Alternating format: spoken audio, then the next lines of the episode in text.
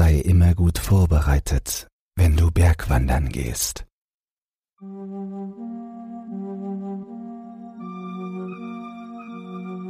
Wer zum Teufel sind Sie? Reggie betrachtete den unbekannten Fremden, der unser Lager betreten hatte, und wusste nicht, was er von ihm halten sollte. Der Fremde war schon da gewesen, als wir aufgewacht waren, aber hatte noch kein Wort gesagt. Ich ärgerte mich, dass ich kein Gewehr mitgenommen hatte, aber es sollte nur eine zweitägige Wanderung durch den Canyon werden. Es gab keine Berichte über gefährliche Tiere, die einen so bekannten Weg angreifen, also dachten wir, dass wir keine Probleme haben würden. Ich frag noch einmal, wer sind Sie? rief Reggie, diesmal mit mehr Selbstvertrauen. Der Fremde sah Reggie an und lächelte, völlig unbeeindruckt von Reggies plötzlicher Demonstration von Männlichkeit. Nicht das Aussehen des Fremden war das Beängstigende, sondern die Tatsache, dass er so völlig fehl am Platz war. Der Fremde trug einen kompletten Anzug, der nicht zu seinem Körperbau zu passen schien. Er war groß und schlaksig, aber der Anzug schien etwa zwei Größen zu klein zu sein. Im Vergleich dazu trugen Reggie, Clayton und ich nur kurze Wanderhosen und T-Shirts.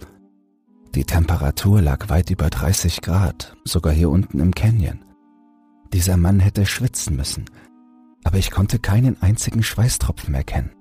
Ich war gerade in der Gegend und dachte, ihr könntet Hilfe gebrauchen, sagte der Fremde, wobei sich seine Lippen bei jedem Wort ein wenig zu sehr bewegten. Ich komme aus der Gegend.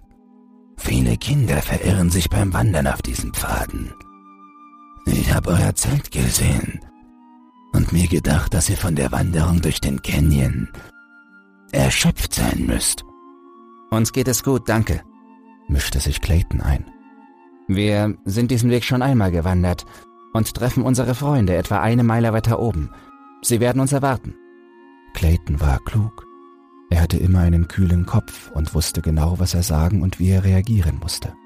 Hören Sie, wir wissen Ihre Sorge wirklich zu schätzen. Aber wir müssen jetzt los. Wir haben ein bisschen zu lange geschlafen und sind schon ein bisschen im Verzug. Während er dies sagte, begann er seine Sachen zusammenzupacken, wobei er darauf achtete, dem Fremden nicht den Rücken zuzuwenden.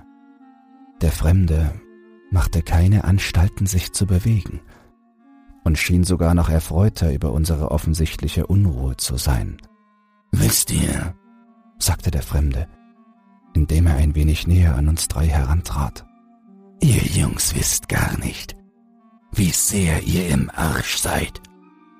Damit stand der Fremde auf, zeigte seine Größe, viel größer als ich erwartet hatte, und ging die Schlucht hinunter. Reggie wollte ihn angreifen, da war ich mir sicher, aber er war wie gelähmt. Reggie ist jemand, der niemals zurückschreckt und schon gar nicht jemand, der sich leicht entmutigen lässt. Was zum Teufel war das? flüsterte Reggie. Was auch immer es war, ich glaube, wir müssen jetzt sofort los. Ich hatte nicht vor, zu warten und zu sehen, ob dieser Freak zurückkam. Nach einer Stunde Wanderung mussten wir eine Pause einlegen.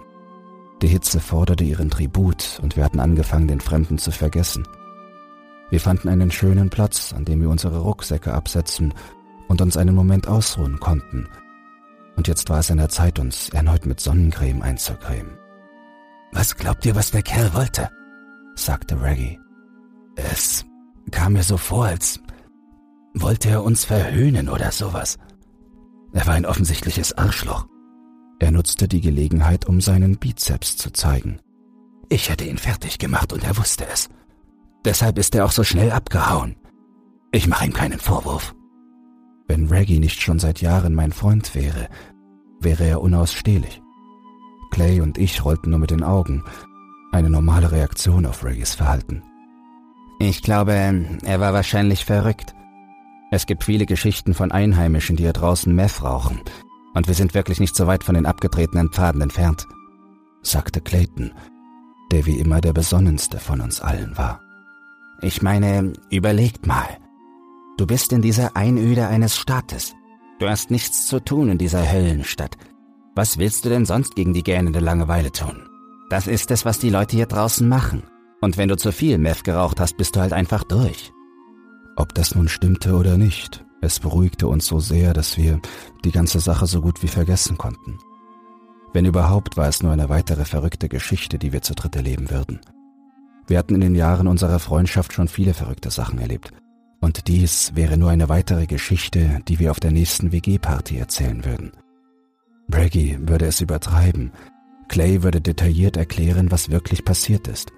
Und ich würde still zuhören und mit allen anderen lachen, während meine besten Freunde alle auf Trab hielten. Nach etwa einer weiteren Stunde Wanderung wurde uns etwas klar. Laut Wanderkarte sollten wir uns direkt an der Mündung des Canyons befinden. Es war schwer zu sagen, aber es schien, als wären wir immer noch in der gleichen Gegend wie eine Stunde zuvor. Außerdem sind wir gegen acht Uhr morgens aufgewacht und die Sonne hätte schon längst über uns sein müssen. Aber sie schien still zu stehen. Es sah so aus, als hätte sie sich seit dem Aufwachen heute Morgen überhaupt nicht bewegt. Offensichtlich war ich nicht der Einzige, dem das auffiel, denn auch Reggie begann verwirrt auszusehen. Zumindest verwirrter als sonst. Wie spät ist es? Er fragte niemanden direkt. Seine Stimme schwankte leicht. Clay sah auf seine Uhr. Es ist 15 Uhr. Warum? Wir sind um acht oder neun Uhr aufgewacht. Wir sind erst seit zwei oder drei Stunden unterwegs, höchstens. Die Sonne hat sich verdammt nochmal nicht bewegt. Reggie mochte es, den harten Kerl zu spielen, aber es war nicht überraschend, dass er derjenige war, der am meisten ausflippte. Wir warteten beide darauf, dass Clay etwas Logisches und Offensichtliches sagte, um uns zu beruhigen. Nun, vielleicht sind wir alle einfach müde. Wir sind wahrscheinlich früher aufgewacht, als wir dachten. Ich meine, wir waren gestern Abend alle ziemlich durcheinander, nachdem wir das Lager aufgeschlagen hatten. Keiner hat wirklich auf die Zeit geachtet, weil dieser Freak aufgetaucht ist. Wisst ihr noch? Wir sind wahrscheinlich früher aufgewacht. Und es fühlt sich so an, als wären wir schon so lange unterwegs, weil es so verdammt heiß ist. Der Kater ist nicht gerade hilfreich, by the way. Gott sei Dank konnte Clay die Stimme der Vernunft sein, denn ich konnte sehen, dass Reggie genauso verunsichert war wie ich. Das erklärte zwar nicht, warum die Sonne sich nicht zu bewegen schien, aber wir schoben es einfach darauf, dass wir alle verkatert waren.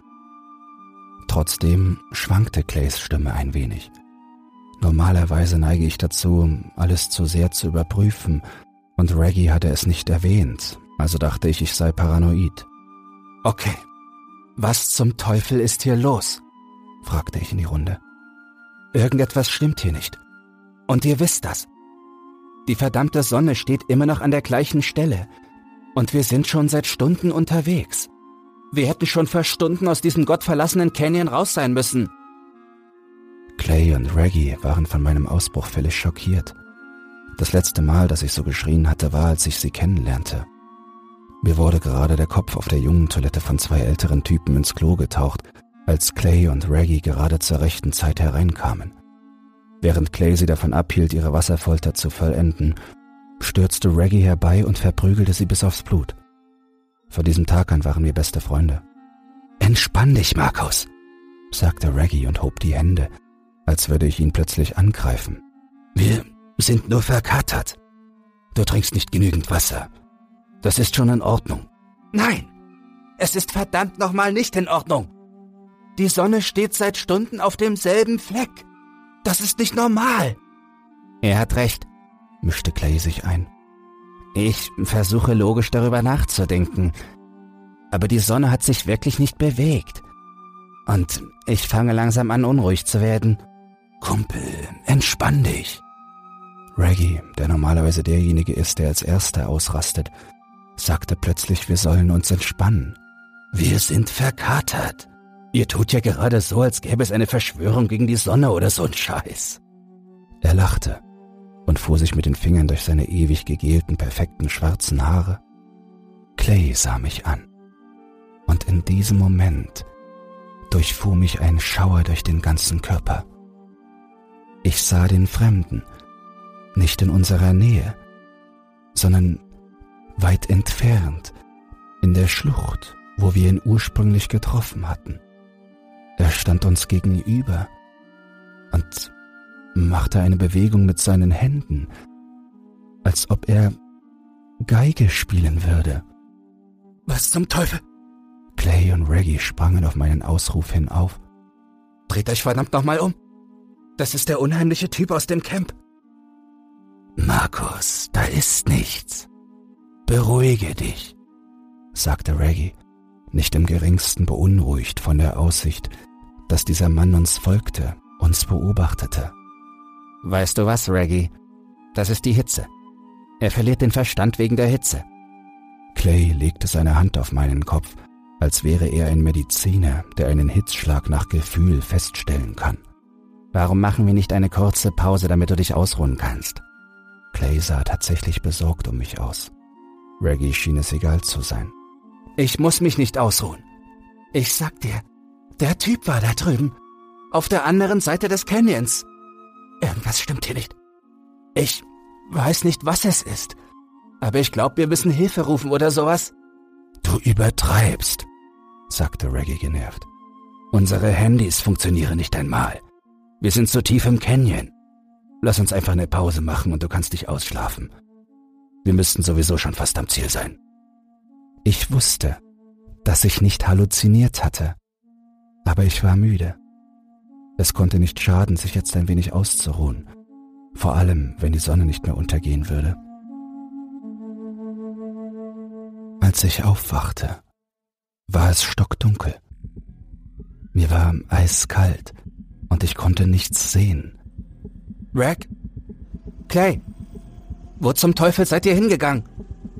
Ich wurde von einem unglaublichen, stechenden Schmerz in meinem rechten Bizeps unterbrochen. Was zum Teufel?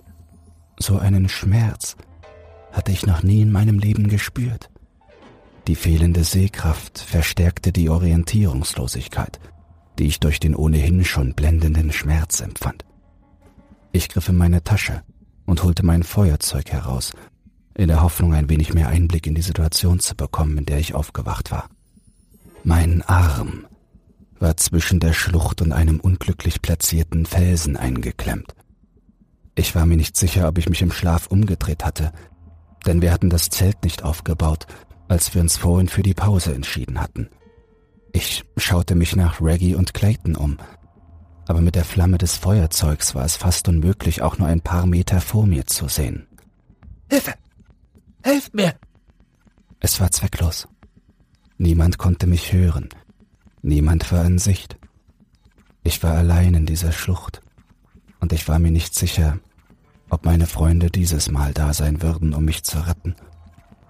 Es dauerte nicht lange, bis ich wieder in die Bewusstlosigkeit abglitt. Clay ist nicht hier. Wach auf, Markus. Wach verdammt nochmal auf, Alter. Reggie rüttelte mich wach. Clay ist nicht hier. Hast du ihn weggehen sehen? Ich schaute nach unten und sah, dass meine beiden Arme noch dran waren und nicht zwischen irgendwelchen Steinen steckten. Meine Erleichterung wurde kurz unterbrochen, als mir klar wurde, was passiert war. Was ist passiert? Ich hab nicht lange geschlafen. Die Sonne stand immer noch an derselben verdammten Stelle. Dieser Creep ist wieder aufgetaucht. Er kam zurück, während du schliefst, und fing wieder an, diesen ganzen kryptischen Scheiß runterzubeten. Ziemlich abgefuckt, Alter. Er sagte irgendeinen Scheiß zu Clay und ging weg. Clay hinterher. Ich habe versucht, ihn zu verfolgen, aber ich weiß nicht, wo er hin ist, Mann. Ich raste aus.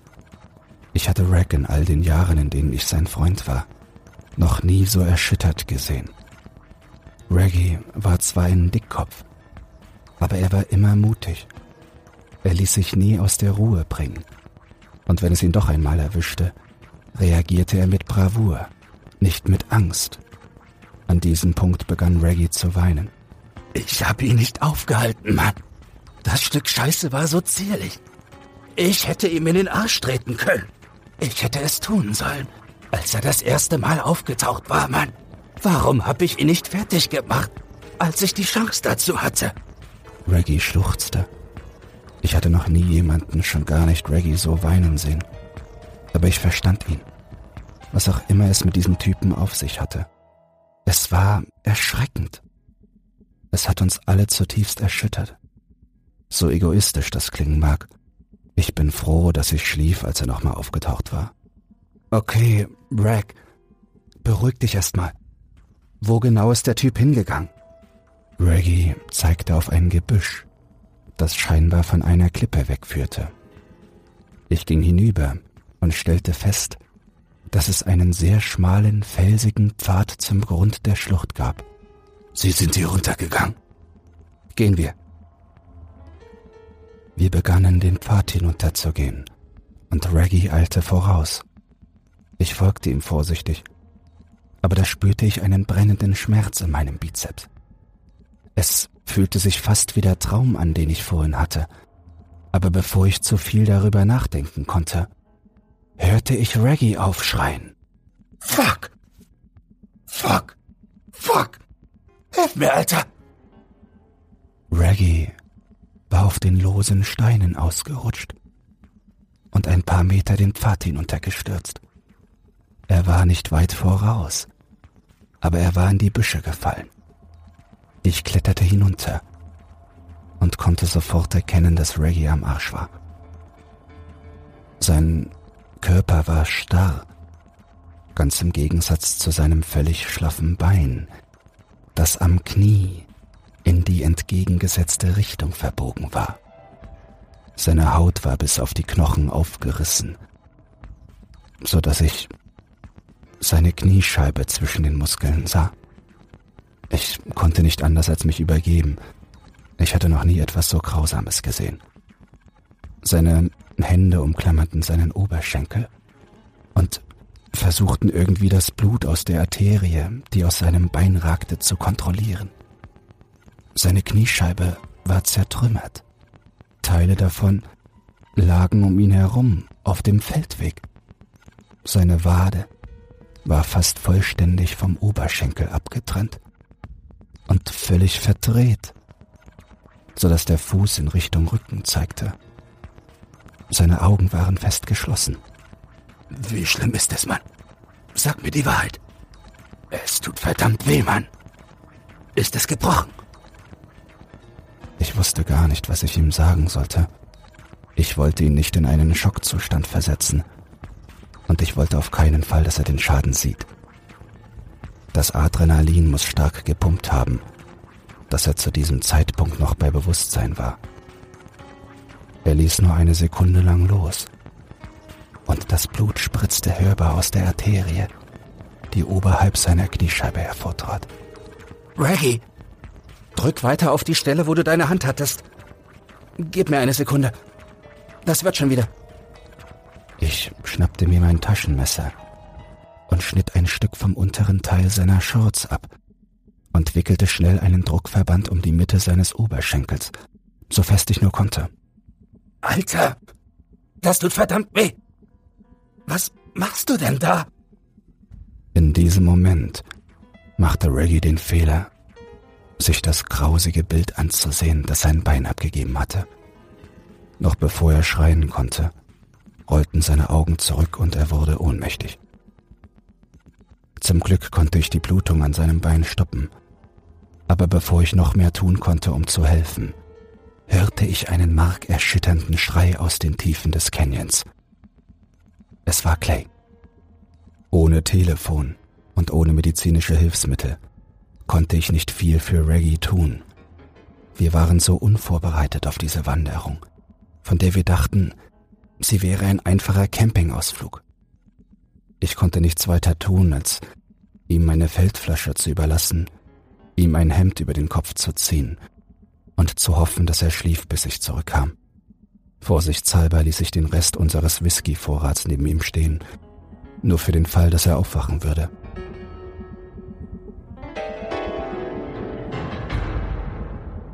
Ich folgte dem Schrei, den ich von Clay hörte, tiefer in den Canyon.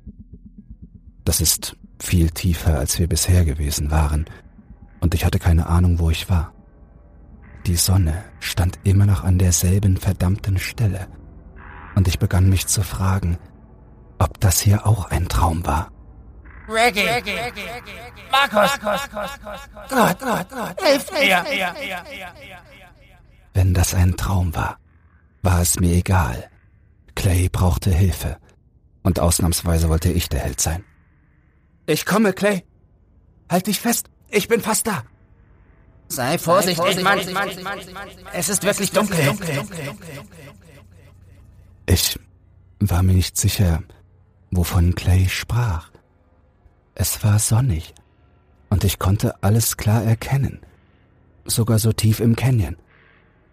Die Sonne stand direkt über uns und beleuchtete den ganzen Pfad.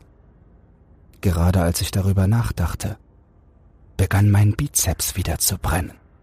Ich krempelte meinen Ärmel hoch, um zu sehen, ob mich etwas gebissen hatte oder so. Aber mein Arm war völlig in Ordnung. Der Schmerz war fast unerträglich. Aber es war nichts da. Clay, die Sonne ist rausgekommen.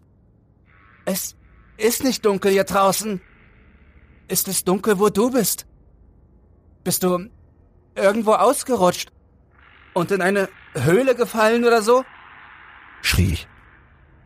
Keine Antwort. Clay? Nichts. Ich ging weiter. Zu diesem Zeitpunkt gab es keine Steigung mehr.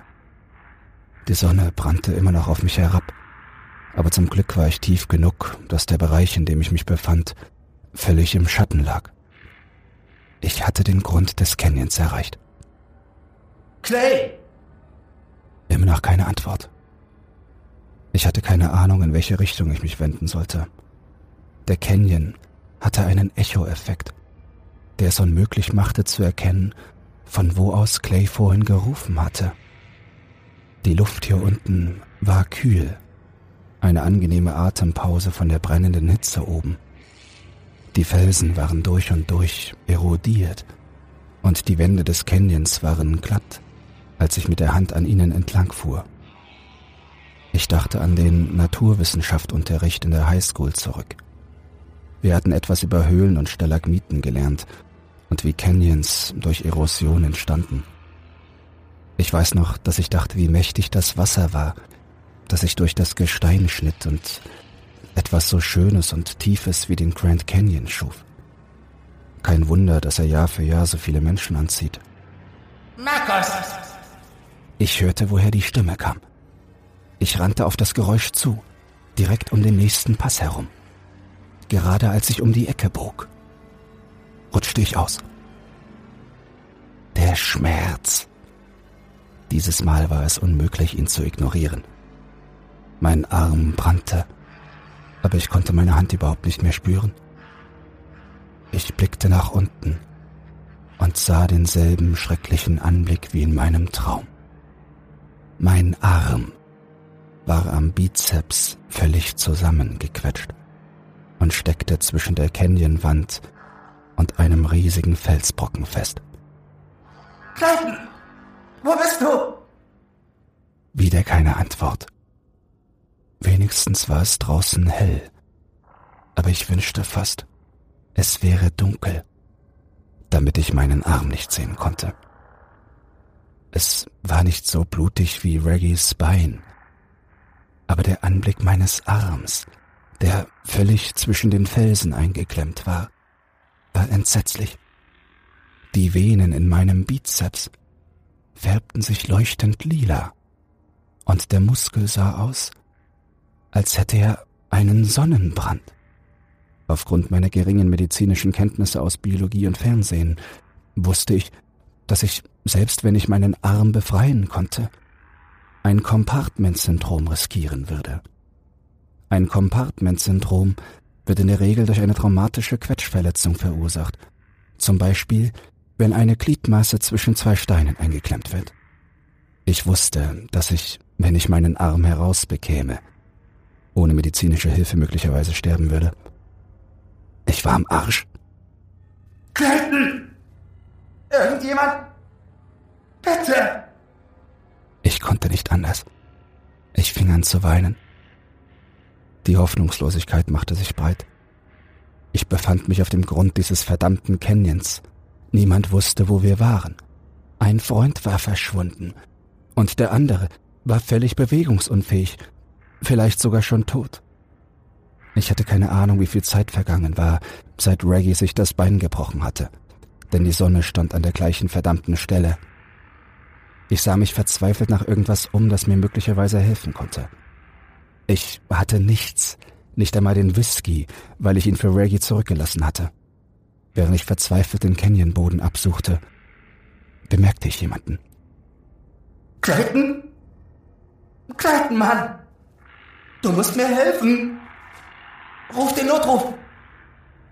Die Gestalt kam immer näher auf mich zu und schien über den Canyonboden zu gleiten. Seine Beine bewegten sich langsam, aber er kam mit einer unmöglichen Geschwindigkeit auf mich zu. Mein Herz schlug mir bis zum Hals. Es war der Fremde. Ich sagte doch, dass ihr Hilfe braucht. Ich konnte nicht sprechen. Noch nie in meinem Leben hatte ich solche Angst. Der Fremde, der schon vorher unerklärlich furchterregend war, hatte sich auf die subtilste Weise körperlich entstellt. Wenn ihr schon mal was vom Uncanny Valley gehört habt. In diese Richtung ging es. Jetzt, da ich die Gelegenheit hatte, ihn im Licht und aufrecht stehend zu sehen, konnte ich den Schrecken seiner Erscheinung voll und ganz erfassen. Der Fremde war mindestens zwei Meter groß und unglaublich dünn. Er konnte nicht mehr als vielleicht 60, 70 Kilo gewogen haben. Und er war klatschnass. Sein Anzug klebte an seinen Knochen, schien aber gleichzeitig viel zu weit zu sein. Seine Haut war blass, nicht weiß, aber viel zu blass für jemanden, der in dieser Wüste leben würde. Sein blondes Haar war perfekt gestylt, wie aus den 50ern, sah aber gleichzeitig verfilzt und schmutzig aus. Seine Augen waren hellblau, und wenn man diesem Mann in einer normalen Situation begegnet wäre, könnte man ihn sogar attraktiv finden, wäre da nicht seine absurd dürre Gestalt, das, was so unglaublich beunruhigend war war sein Lächeln. Niemand sollte lächeln, wenn er jemanden in diesem Zustand sieht. Aber trotzdem war sein Mund zu dem widerlichsten Lächeln verzogen, das man sich vorstellen kann. Ein Lächeln aus purer Bosheit und Hass. Seine Zähne waren vollkommen gerade, weiß wie Schnee, aber irgendwie falsch. Es sah fast so aus, als hätte er zu viele Zähne in seinen Mund gezwängt, als ob ein Kind einen lächelnden Menschen malen würde, ohne zu wissen, wie ein menschlicher Mund aussah. Wolltest du gehen? fragte er und legte den Kopf leicht schief. Soll ich dir helfen? Ich konnte nichts sagen. Ich konnte nicht einmal nicken. Nun, wenn du meine Hilfe nicht brauchst, werde ich sie nicht erzwingen. Deine Freunde wollten auch nicht auf meinen Rat hören. Ich hoffe, du bist nicht so dumm wie sie. Er wich zurück, ging langsam und verschwand in der Ferne. Viel zu schnell für die Art, wie er sich bewegte. Während er ging, machte er dieselbe Bewegung, als ob er Geige spielen würde. Je weiter er sich von mir entfernte, desto mehr verstand ich das Ganze. Ich erkannte den Rat, den er mir gab.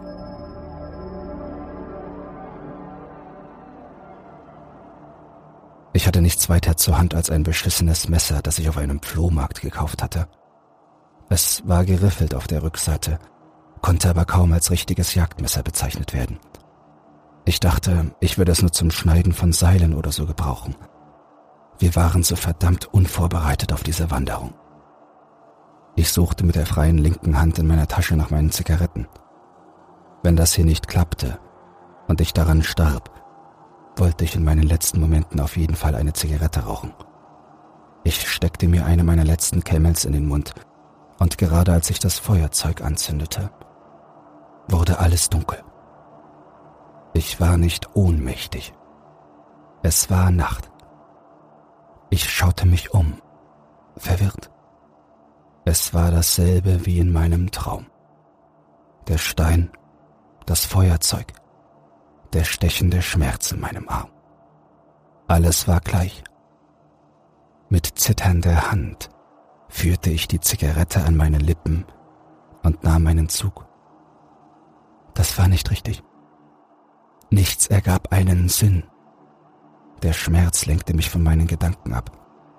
Ich musste das jetzt tun, bevor ich ohnmächtig wurde, denn ich würde hier draußen mit Sicherheit sterben, wenn ich nicht sofort etwas unternahm. Ich zog mein beschissenes Messer aus der Scheide und war plötzlich dankbar, dass ich vor Jahren auf diesen Flohmarkt geschleppt worden war. Mit der Zigarette zwischen den zusammengebissenen Zähnen schnitt ich den unteren Teil meines Hemdes auf, um eine Abschnürbinde herzustellen. Ich bezweifle, dass ich es fest genug gebunden habe, da ich nur meine nicht dominante Hand benutzen konnte. Aber es war besser als nichts. Ich rauchte meine Zigarette zu Ende, holte tief und schwer Luft und begann zu schneiden. Zuerst war der Schmerz blendend, buchstäblich. Ich konnte nicht einmal etwas sehen, als ich anfing, mich durch mein eigenes Fleisch zu sägen. Nach etwa 30 Sekunden gab mir mein Gehirn ein wenig Trost und begann den Schmerz auszublenden, den ich fühlte.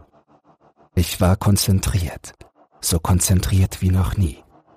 Ich erinnerte mich daran, dass ich vor Jahren einmal gelesen hatte, dass ein Mensch genug Bisskraft hat, um sich einen Finger abzubeißen, und das in etwa genauso leicht wäre, wie in eine Karotte zu beißen, aber das Gehirn hält einen davon ab, es zu tun. Ich vermute, dass das Gehirn in der Lage ist, diesen Instinkt loszuwerden, wenn es um Leben und Tod geht. Als ich weiter meinen Arm durchsägte, war ich seltsam ruhig. Alles, worauf ich mich konzentrierte, war diese eine Sache.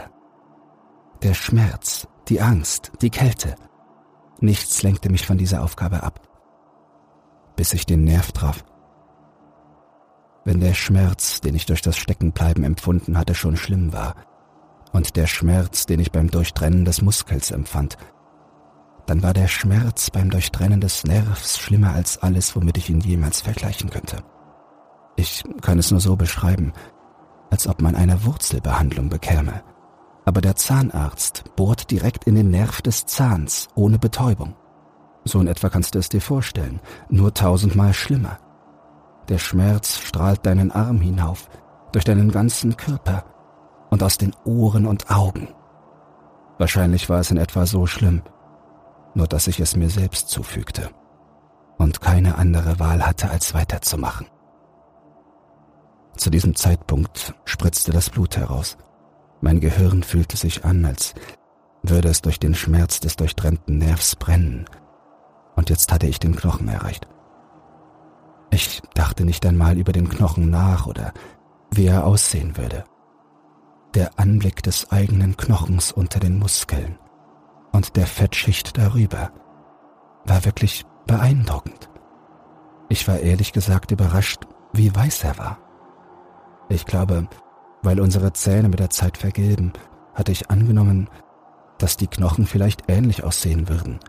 Aber nein, sie waren makellos. Abgesehen natürlich von dem Blut und allem anderen. Ich versuchte es zuerst mit der gezackten Schneide des Messers, bevor ich merkte, wie schmerzhaft das für so wenig Fortschritt war. Der Nervenschmerz war zwar der schlimmste, den ich je gespürt hatte, aber wenigstens dauerte es nur eine Sekunde, ihn zu durchtrennen. Den Knochen würde ich durchsägen müssen. Und allein der Gedanke daran, wie lange das dauern würde, brachte mich zum Erbrechen. Es gab aber noch eine andere Möglichkeit, und die war viel schneller. Ich schätzte die Kurve ab, die ich brauchen würde, um ihn zu brechen. Zum Glück war ich so zwischen den Felsen eingekeilt, dass ich hinten und vor mir viel Platz hatte den ich zu meinem Vorteil nutzen konnte. Ich holte tief Luft und drückte mit aller Kraft nach vorne. Krach! Ich hörte es, bevor ich es spürte. Ich wollte nicht einmal hinsehen. Ich wusste, dass es grausam sein würde. Ich zog ein wenig, ohne hinzusehen, um festzustellen, ob der Knochen ganz gebrochen war. Aber es war nur noch mehr Schmerz. Ich holte tief Luft und schaute hin. Der Knochen war jetzt so gebrochen, dass er in Splitter zerfiel. Die Splitter steckten durch die Haut direkt über meiner Abschnürbinde und langsam sickerte Blut heraus. Fuck. Ich bin am Arsch. Ich bin verdammt am Arsch. Ich musste die Blutung stoppen. Der Druckverband saß schon so hoch am Arm, dass ich nicht sicher war, ob ich noch einen zweiten anlegen konnte. Und der Knochen ragte fast aus meiner Schulter. Scheiße, scheiße, scheiße. Okay. Denk nach, Markus. Was kannst du jetzt tun, um nicht zu sterben? Oh, fuck. Leider musste ich feststellen, dass das Einzige, was mich im Moment am Verbluten hindert, mein Knochen ist, der das Loch verstopft. Wenn ich versuchen würde, ihn herauszuziehen, würde das Blut anfangen zu spritzen und ich würde sicherlich ohnmächtig werden und unweigerlich sterben. Die einzige Möglichkeit, die ich jetzt hatte, war zu versuchen, den Rest des Bruchs und den Rest des Fleisches durchzusägen. Jetzt bereute ich es, den Whisky nicht mitgenommen zu haben, geschweige denn auf diesen beschissenen Trip gegangen zu sein.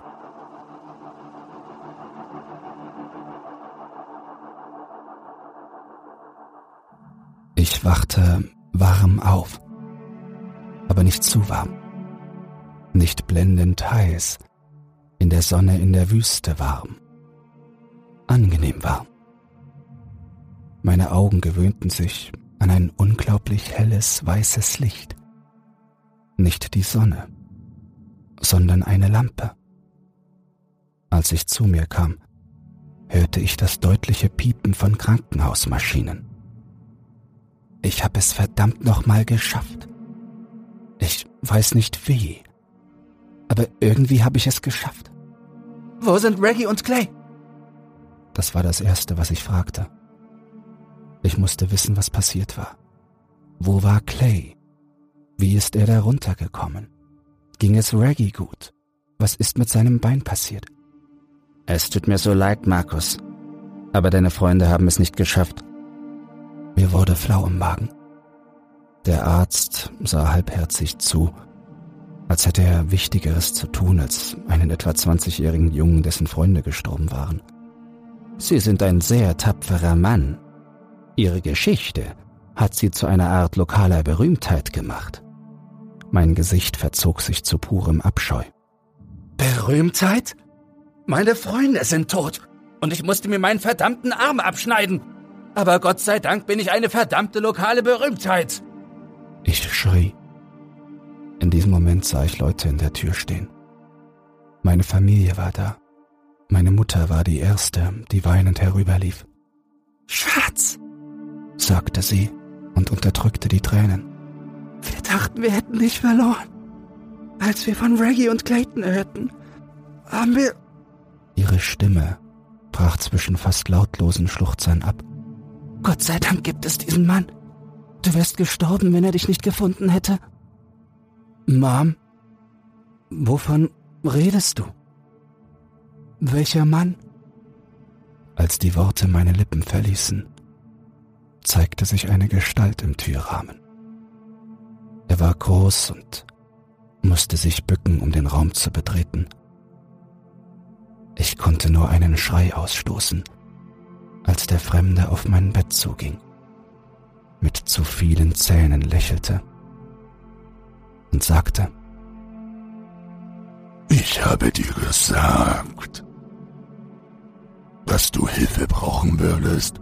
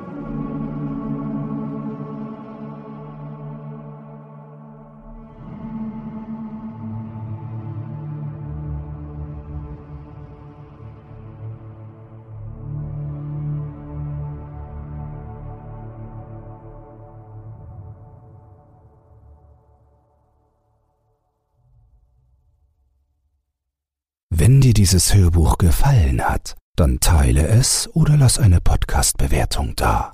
Ab sofort hast du zudem die Möglichkeit, unter den Show Notes bei Spotify anhand von Umfragen und Kommentaren mitzubestimmen, wohin es mit diesem Podcast gehen soll.